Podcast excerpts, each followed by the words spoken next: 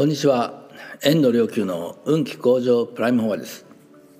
えー、今日もあなたの心が、えー、ワクワクと、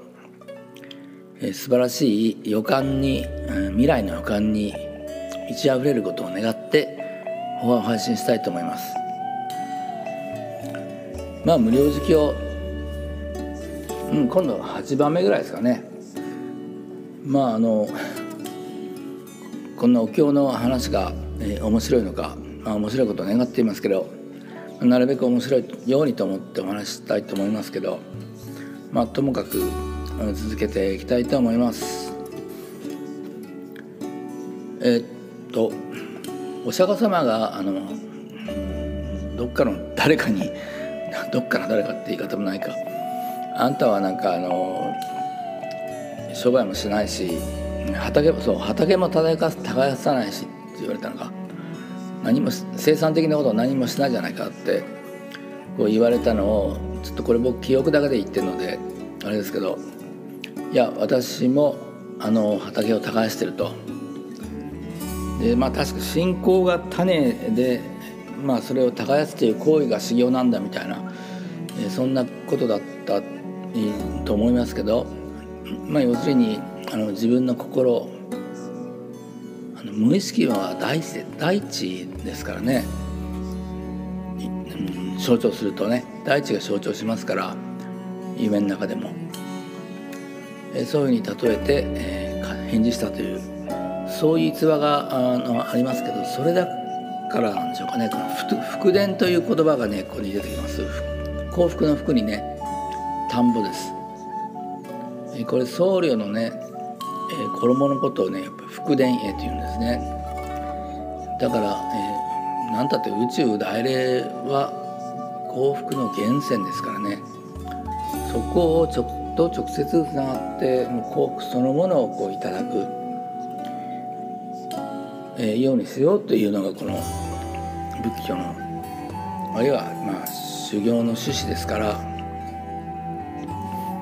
まあそれで面白いのにことに、まあ、いろんなところに行ってねあの功徳修行して功徳を得ろっていうふうに書いてないんですね。あのうんまあ、いろんな人に例えばかあのお金持ちなんかにでも3回の罪みたいなねそんなあの豊かな食べ物もこういただいてそれによってこう功徳を蓄えせしめてなんてそれでまさにその幸福の源泉は、えー、と自分がつながっていることを示そうじゃないかっていうのは言葉がありますね。だから外の世界にいろいろ追い求めるんじゃなくて、えー、自分の根本的なあの無意識が豊かになればそこさえうまく輝かせ輝かせば輝かせ耕せばえー、大きなこの実りがあの検証会でも起きるんだっていうこと、まあ、そんなことの象徴的に表してるんでしょうかねここのところは。お釈迦様はね、えー、もう全ての物質的なものを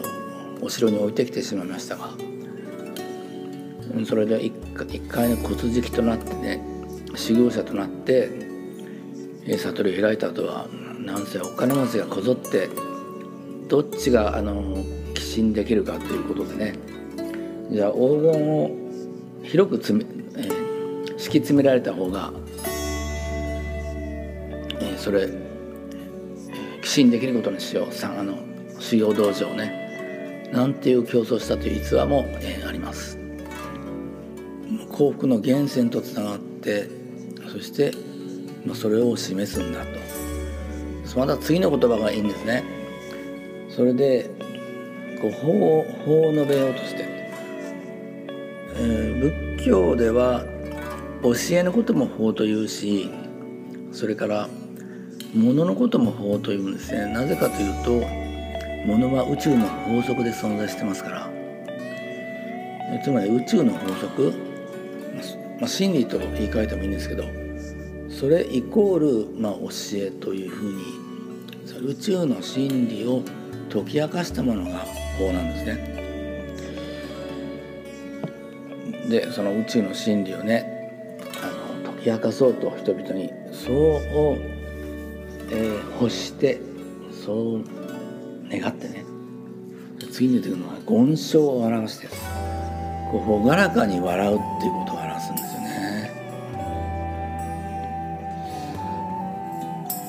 ややっぱりねこう深刻な顔してこう寂しい顔で暗い顔でね、えー、言われてもそれそれがそれが真理かとはなかなかならないですよね。やっぱりこうあの幸福の源泉喜びがこうじんじんじんじんとこう伝わってくるようにな感じでこう、えー、笑い顔があって初めて法が伝わるわけですね。歓喜歓喜を広めるということですから、ね、暗い葬式みたいな顔をね広めるわけじゃなくてねねそんなあの笑いを、え、表してそれで法薬って法の薬って書いてありますけどそれは言葉じゃないです法の薬を持って3つの苦しみを、うん、癒すんだとあります。まあ肉体的精神的な苦しみ、うん、3つというのはそのうち1つ。それから、まあ、朽ちていくあるいは失っていく苦しみですねこれまあ物が朽ちていきますから朽ちてきますよね。それから肉体も朽ちてきますね。そういう苦しみ、えそれからまあこの世は何ても儚いんだろうかというね人によって秋になってまざまざととそういうこう気分に陥る人もいるといらっしゃると思いますけどこの世の無常を、えー、感じてこう苦しむという。えー、それを法の薬を持って癒す。の薬って別に言葉じゃないしまさにこれはエネルギーですよね。存在から発するエネルギーですよね。で当然あの宇宙大霊という融合が深ければ深いほどそのエネルギーは癒しのエネルギーは強くなるし喜びのエネルギーが強くなるし。幸福なエネルギーが強くなるしそういったものを浸透させて、はい、他の存在に。それによって肉体的精神的な苦しみも癒されるし、ね、あ物がこう壊れていくっていうその人生の無常の苦しみも世界の無常の苦しみも、えー、癒されるということです。そういうふうに書いてあります。なんだってそのエネルギーは宇宙大霊の根源から現れてくるわけですからその根源の大霊は自分が自分の根源から発せられるんですけど自分自身もまたねそれをこう受けと受けて非常にあの安らぎ安らかで暖かくてエネルギッシュでこう喜びあふれる中にこう安住する。だから毛をいたさざることが書いてますけどつまり毛をいたさざるっていうのは要するにあのその内から湧いてくるエネルギーによって、えー、場を場のエネルギーやね。まあそれは人の存在も含みますけど含みますけどそのエネルギーを変容させるっていうことなんですよ。如来化するというか大霊化するというかな。大愛にあるいは喜びに変化させるということですね。我々はそういうあの変容させるまああの本来の力を持っています。これ相当前のあの、えー、法話でお話ししたと思いますからこのテーマについては。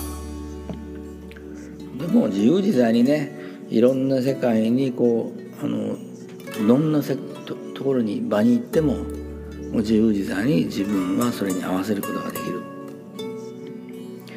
だからあのいまだかってこう傲慢になったことはないという。しかもみ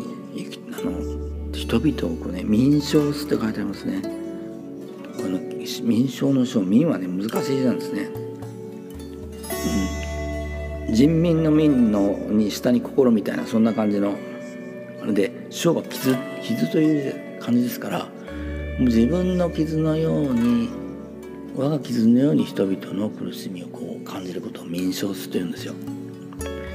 でこの民商するというねそういうあの